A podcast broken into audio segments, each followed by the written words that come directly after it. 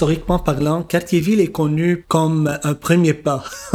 Chaque immigrant vient, et il trouve une place euh, à Quartier-Ville tout d'abord. C'est pas juste la communauté euh, musulmane ou arabo-musulmane ou euh, africaine ou je sais pas, mais toutes les communautés, même communauté arménienne, elle a commencé ici à Quartier-Ville, les autres communautés grecs, euh, tout ça. Ils ont tous passé à travers Quartier-Ville, puis après ça, ils ont déménagé euh, vers Laval ou vers euh, l'ouest ou vers l'est. Donc c'est vraiment, on, dirait que Quartier-Ville, c'est le cœur de Montréal. c'est le centre-ville, même physiquement. Le, vous voyez la carte, le centre de gravité de Montréal, c'est pas mal Quartier-Ville que centre-ville. vous voyez l'ouest, l'est, nord, est. C'est vraiment Quartier-Ville, on dirait que c'est quelque chose qui attire, euh, euh, ben, peut-être parce qu'elle est riche euh, en, par la diversité. il, y a, il, y a, de toutes les communautés. Et bon, tout le monde vient tout d'abord à Quartier-Ville, puis après ça, il s'installe ailleurs.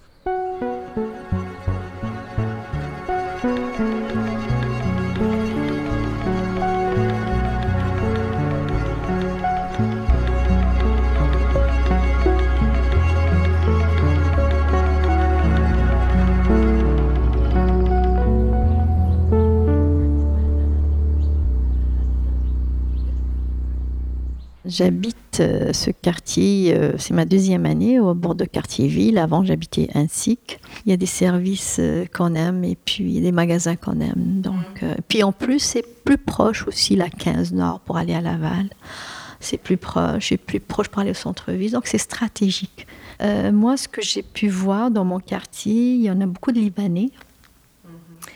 il y a aussi des Marocains, des Algériens il y a aussi euh, des Québécois. Il y a aussi euh, des anglophones. Il y a des Grecs. Euh, il y a des Arméniens. Donc, il y a une diversité culturelle qui est là. Donc, et puis, on a des points communs là. Donc, des points communs. Donc, je me sens plus dans mon élément. Je me sens comme dans poisson dans l'eau.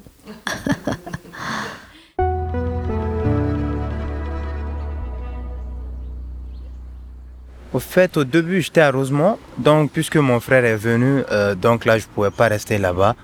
Donc, j'ai un ami marocain euh, avec qui j'ai travaillé, qui m'a conseillé euh, ce quartier parce qu'il m'avait dit que c'est un quartier calme et pas moins cher. Puisque je suis étudiant, donc je pense que les trucs moins chers, ça m'intéresserait. Et puis là, dans mon immeuble, tout va bien parce que j'ai beaucoup discuté avec le concierge aussi qui est également marocain.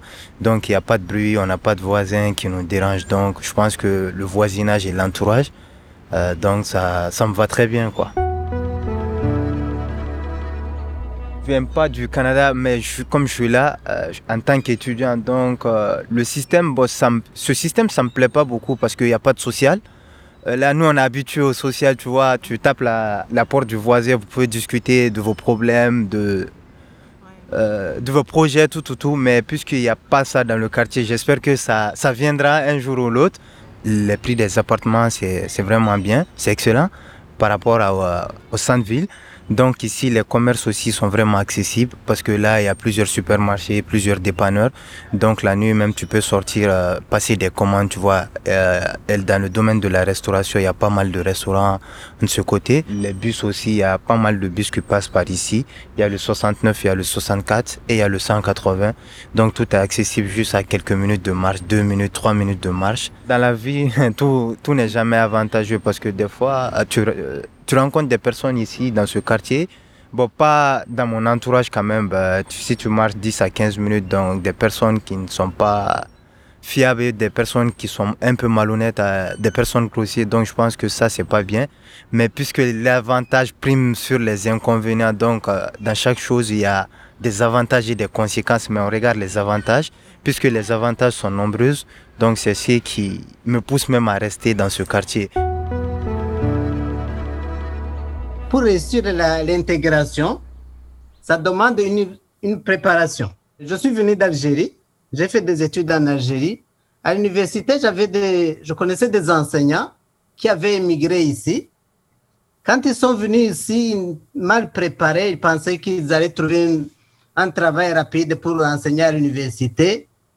Ils sont arrivés ici, ils n'ont pas pu, avec le froid, ils sont revenus, ils sont retournés en Algérie. Ceux qui étaient bien préparés, ils sont restés. Je connais quelqu'un qui a dû recommencer les études, il a commencé à zéro. Alors que les autres n'ont pas pu parce qu'ils n'étaient pas bien préparés.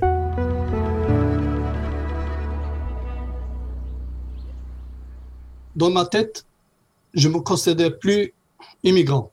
Le jour où j'ai mis mes, mes, pieds ici, croyez-moi, je vous jure, c'est fini. Pour moi, je suis Canadien. Moi, j'ai oublié le Maroc et croyez-moi, je sais absolument rien de ce qui se passe au Maroc. Je ne m'intéresse pas. J'ai dit, c'est fini. Moi, je suis Canadien. Pourquoi je vis ici et ma tête doit être là-bas? Non, ça ne marche pas.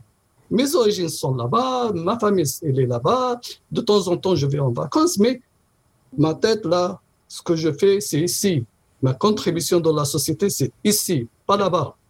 Euh, moi, j'ai travaillé pendant plusieurs années dans des collectivités et je me suis rendu compte que une des questions qui heurtait souvent, c'était lors de, la première rencontre avec quelqu'un, c'était mais de quel pays viens-tu Et à ce moment-là, peut-être que la question qu'on posait, c'était une façon d'entrer en contact, mais souvent aussi, c'était perçu, on heurtait les gens parce que c'est comme si on niait tous les efforts qu'ils ont faits pour devenir québécois. On choisit pas on ne choisit pas ses parents, on ne choisit pas où on est, mais on peut choisir ce qu'on peut faire de notre vie. Nous avons choisi de venir vivre au Canada. Si on a choisi ça, c'est pour devenir Canadien.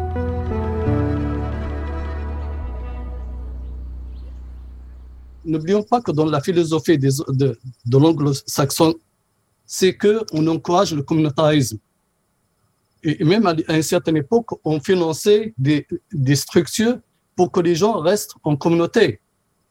Maintenant, ça commence à disparaître, mais à une certaine époque, c'était comme ça. Le communautarisme, on encourageait que les communautés vivent ensemble. Moi, je suis musulman, j'ai besoin de faire mes prières dans une mosquée. Ben, je ne vais pas habiter à 30 km d'une mosquée. On fait les prières cinq fois par jour. Je ne vais pas faire les trajets 60 euh, km par, chaque fois à chaque prière. Mais quand je suis venu, honnêtement, je suis venu tout seul avant, sans ma famille. Et la première des choses que j'ai fait, c'est j'ai visité tout Montréal pour trouver le quartier où j'habite. Quelque chose que je ne pouvais pas faire en, Europe, là, en France. Impossible. Mais ici, c'était possible. C'était possible d'aller choisir le quartier. Quelque chose qu'on ne peut pas faire en France ou en Belgique en Hollande, quelque chose comme ça. Ici, c'était possible. Et sur le même secteur, à Ville-Saint-Laurent, j'ai trouvé sur 200 mètres, j'avais le choix avec, entre quatre maisons.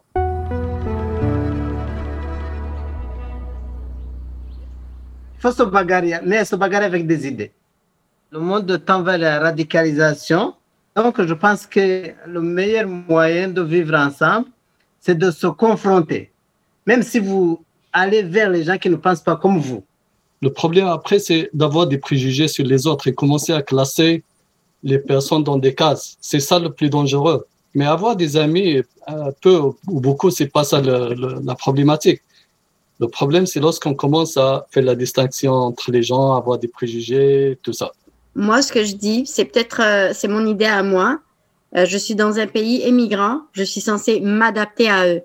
Donc, si moi, je retrouve mon cocon qui est comme des gens qui sont de ma région, si je reste encore dans mon cocon, je préfère encore rester dans mon pays. Euh, vu ma séparation, j'ai pu tisser des liens avec d'autres amis, d'autres, comme c'est pas de ma nation, c'est-à-dire une autre nation, voir comment c'est avec eux, puis commencer avec moi, c'est quoi la différence et comment on est obligé de s'adapter ici, pourquoi c'est pas la même chose comme dans notre pays. A beaucoup de choses qui, euh, que j'ai appris avec ça. Moi, je dirais, le fait de se mettre ensemble, c'est pour le départ, pour un départ, c'est bon quand vous venez d'arriver là, veut, veut pas, tout de suite, le réflexe humain voudrait que vous allez vers quelqu'un qui vous écoute, qui parle votre langue. Mais seulement le danger avec ça, c'est que parfois on s'adapte au point on ne veut plus bouger. Et c'est là où ça devient dangereux.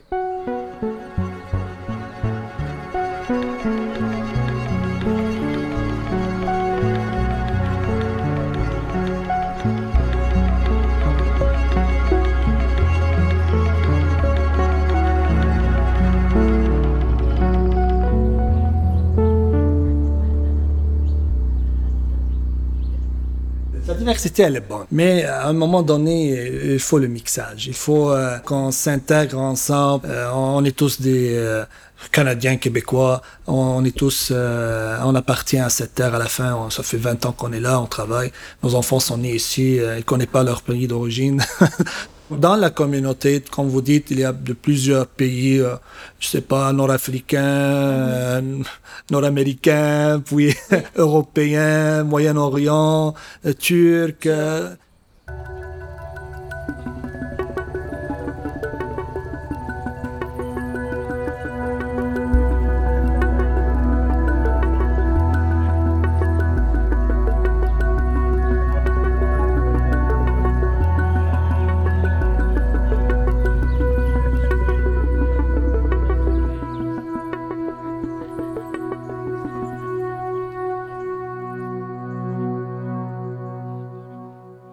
Sébastien Béli Bomba.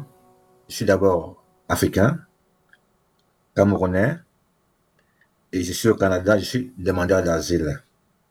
Le 18 mai 2018, que j'ai foulé le sol du Canada. Je suis arrivé presque vers la fin de l'hiver. Il faisait très froid, il faisait un froid de canard où je me demandais où est-ce que je suis arrivé? Et je n'ai jamais vu aussi un pays droit et honnête comme le Canada. C'est ici que j'ai appris beaucoup de choses, où on dit la loi est pour tout le monde. La loi n'attrape que les, les, démunis et les pauvres en Afrique. Et comme j'ai vu que je n'avais pas d'autre issue, c'est des amis qui m'ont conseillé, est-ce que tu peux, tu peux migrer au Canada pour demander l'asile de ce côté parce que c'est un pays d'accueil des moins forts. Je suis arrivé et je me trouve en ce moment.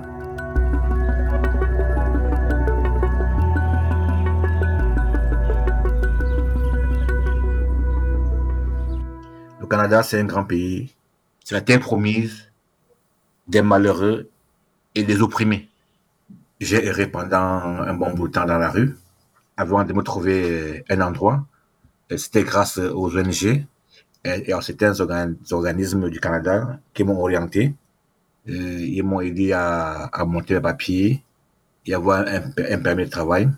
Et ce qui me fait encore plus, ce qui est encore très difficile à ce moment, c'est parce que depuis euh, euh, pratiquement deux ans, euh, ma demande n'a pas encore été approuvée, ou elle sera favorable, ou alors ou pas. Et c'est tout ce qui est difficile pour moi en ce moment. J'ai laissé la famille en arrière. J'ai eu à passer le mauvais cas de ma vie ici au Canada lorsque j'ai perdu ma fille. J'ai vu le monde s'écrouler autour de moi. J'ai failli me donner la mort. Je suis pas te mentir, mais j'ai été aidé par, euh, par des travailleurs sociaux qui m'ont pris en main, qui m'ont confié à un docteur euh, un docteur des immigrants à Côte-des-Neiges. J'ai été interné à l'hôpital euh, euh, pour dépression. Je voulais monter la vie. Mais durant tout mon séjour à l'hôpital, le docteur m'a suivi avec brio, m'a conseillé, m'a redonné espoir. Il m'a demandé de regarder ce dont j'ai laissé en arrière, que si j'étais plus là, qu'est-ce qui, qu'est-ce qui deviendront. J'ai laissé mes enfants euh, en plein rue, je peux dire en plein rue, sans défense. Ils vivent comme les, comme les shérifs, sauf qu'ils peuvent. Mais déjà, je remercie mon patron, les commissionnaires qui m'ont donné en ce jour un travail euh, stable et en temps plein, qui me permet de, de souvenir aux besoins de mes enfants qui sont restés. Et c'est ça qui me donne encore un peu de la force. Parce que sans te mentir, j'étais désespéré. je me demandais où est-ce que je suis venu. Est-ce que je vais m'en sortir? Est-ce que je me, sens, je me suis posé tant de questions? Est-ce qu'il ne fallait pas que j'y reste Tout ce qui devait m'arriver m'arrive? Mais aujourd'hui, je peux vous dire, j'ai le sourire aux lèvres.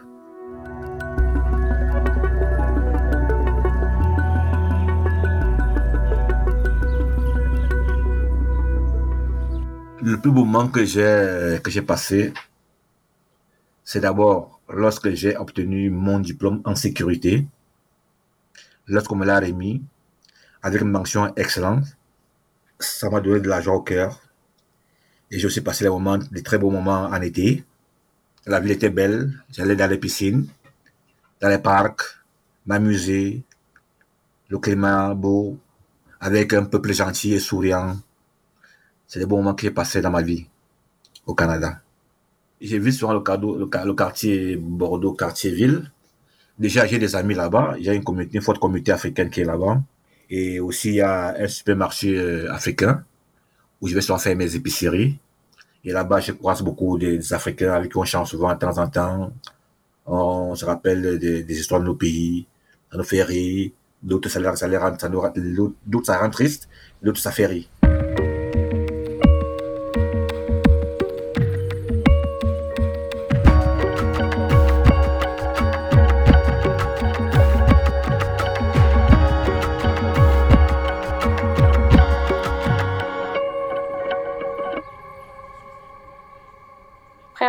Arrivée au Canada à l'âge de 5 ans avec euh, ma famille.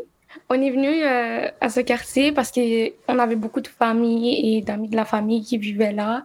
Puis c'était juste euh, beaucoup plus proche de, des ressources que ma famille cherchait. Je parlais déjà le français parce que le Tchad est un pays bilingue, donc la première langue est l'arabe et la deuxième langue était le français. Puis mes parents m'ont appris le français. Honnêtement, à l'âge que je suis venue, j'étais juste beaucoup trop jeune pour euh, réaliser euh, les, euh, les changements. Mais c'est sûr qu'en grandissant, oui, j'ai remarqué que c'était comme différent d'où je venais. Puis ce qui m'a aidé, c'était juste genre de voir que comme j'étais pas la seule immigrante, puis qu'il y avait beaucoup de personnes qui venaient d'arriver au Canada, puis surtout quand j'étais, j'ai déménagé à Bordeaux-Cartierville, j'ai remarqué que comme tous mes voisins étaient plutôt genre immigrants, c'était juste beaucoup plus facile à s'intégrer, euh, contrairement à autre part. Il y avait plusieurs personnes euh, qui étaient plutôt comme moi. On s'entendait sur beaucoup de points, puis euh, on pouvait genre parler de plusieurs expériences que nous avons déjà vécues qui étaient pareilles parce qu'on venait d'une d'à peu près la même base. Puis euh, je dirais que oui, c'est un, quartier vraiment euh, multiculturel parce qu'il y a des personnes qui viennent de partout, de toutes les couleurs, de toutes religions et euh, qui pratiquent plusieurs choses. Puis c'est juste quelque chose d'intéressant à mélanger avec les autres et en parler. J'enseigne au Collège de Roi de Boulogne depuis 1993. Donc, comme on dit, là, ça fait une couple d'années. J'ai plus une relation avec les gens du quartier qu'avec le quartier. J'ai une relation avec les enfants de ce quartier ou plutôt les, les ados de ce quartier, les, les jeunes de 17, 18, 19, 20 ans. Euh, je connais pas grand-chose de ce quartier parce que je pars de chez moi au centre-ville et euh, je m'en viens dans le quartier, j'y travaille, puis ensuite je retourne chez moi. C'est d'un point de vue physique, c'est à peu près la relation que j'ai. Je connais les alentours euh, du collège, mais ça se limite pas mal là. Mais les jeunes du quartier qui viennent au collège, eux, je les connais. Eux, je sais c'est qui, je connais leurs aspirations, je sais ce qu'ils veulent faire plus tard. Et c'est là mon contact avec les jeunes, avec les, avec le quartier. C'est là mon contact avec la, vie de ce quartier. Et même si géographiquement, ben, je vis pas dans le quartier, sociologiquement ou moralement, ben, je suis avec les gens de ce quartier. C'est clair, effectivement, que le quartier a évolué depuis, euh, depuis 30 ans. À l'époque, c'était quand même un quartier qu'on pourrait qualifier de multiethnique, mais, mais rien par rapport à ce qu'on voit aujourd'hui. À l'époque, par exemple, un quartier multiethnique, il y a 30 ans, ça voulait dire que dans une classe de 30 personnes, ben, tu avais 5 à 10 euh, personnes, 5 à 10 étudiants issus d'immigration récente. Donc ça, là, il y a 30 ans, c'était multiethnique. Aujourd'hui, dans une classe de 30 étudiants, ben, t'en as 25 qui sont issus de l'immigration récente. Donc, on a vu une nette évolution là, dans, dans le portrait de l'étudiant au collège. L'étudiant aujourd'hui est résolument euh, tourné vers l'international. Aujourd'hui, dans une classe, tu peux parler euh, de façon très précise du Maroc, de l'Algérie, euh, du Liban, euh, d'un paquet de pays que les étudiants connaissent, pas parce qu'ils l'ont lu dans les livres, pas parce qu'ils l'ont vu à la télé, mais parce qu'ils l'ont vu de leurs yeux, parce que leurs parents leur ont rencontré, parce qu'ils ont été rencontrés leurs grands-parents dans ces pays. Donc, on peut donner des exemples beaucoup plus riches, basés sur la, réalité assez proche de l'étudiant ou de ses parents. Et ça, c'est extrêmement intéressant dans un cours d'avoir une, une multiplicité des points de vue et des façons de voir, puis d'avoir aussi des étudiants qui peuvent nous donner des exemples assez précis qui viennent d'ailleurs. Lorsqu'on parle de, de culture, lorsqu'on parle de commerce international, ben, les étudiants qui sont en face de nous sont immédiatement intéressés parce qu'ils sont eux-mêmes tournés vers l'international. Et ça, c'est, c'est une richesse incroyable. Quand tu dis que l'étudiant qui parle le moins de langues dans la classe, il en parle deux, et que l'étudiant qui parle le plus de langues dans la classe, il en parle six, ben écoute, ça fait une différence là, dans, dans un cours.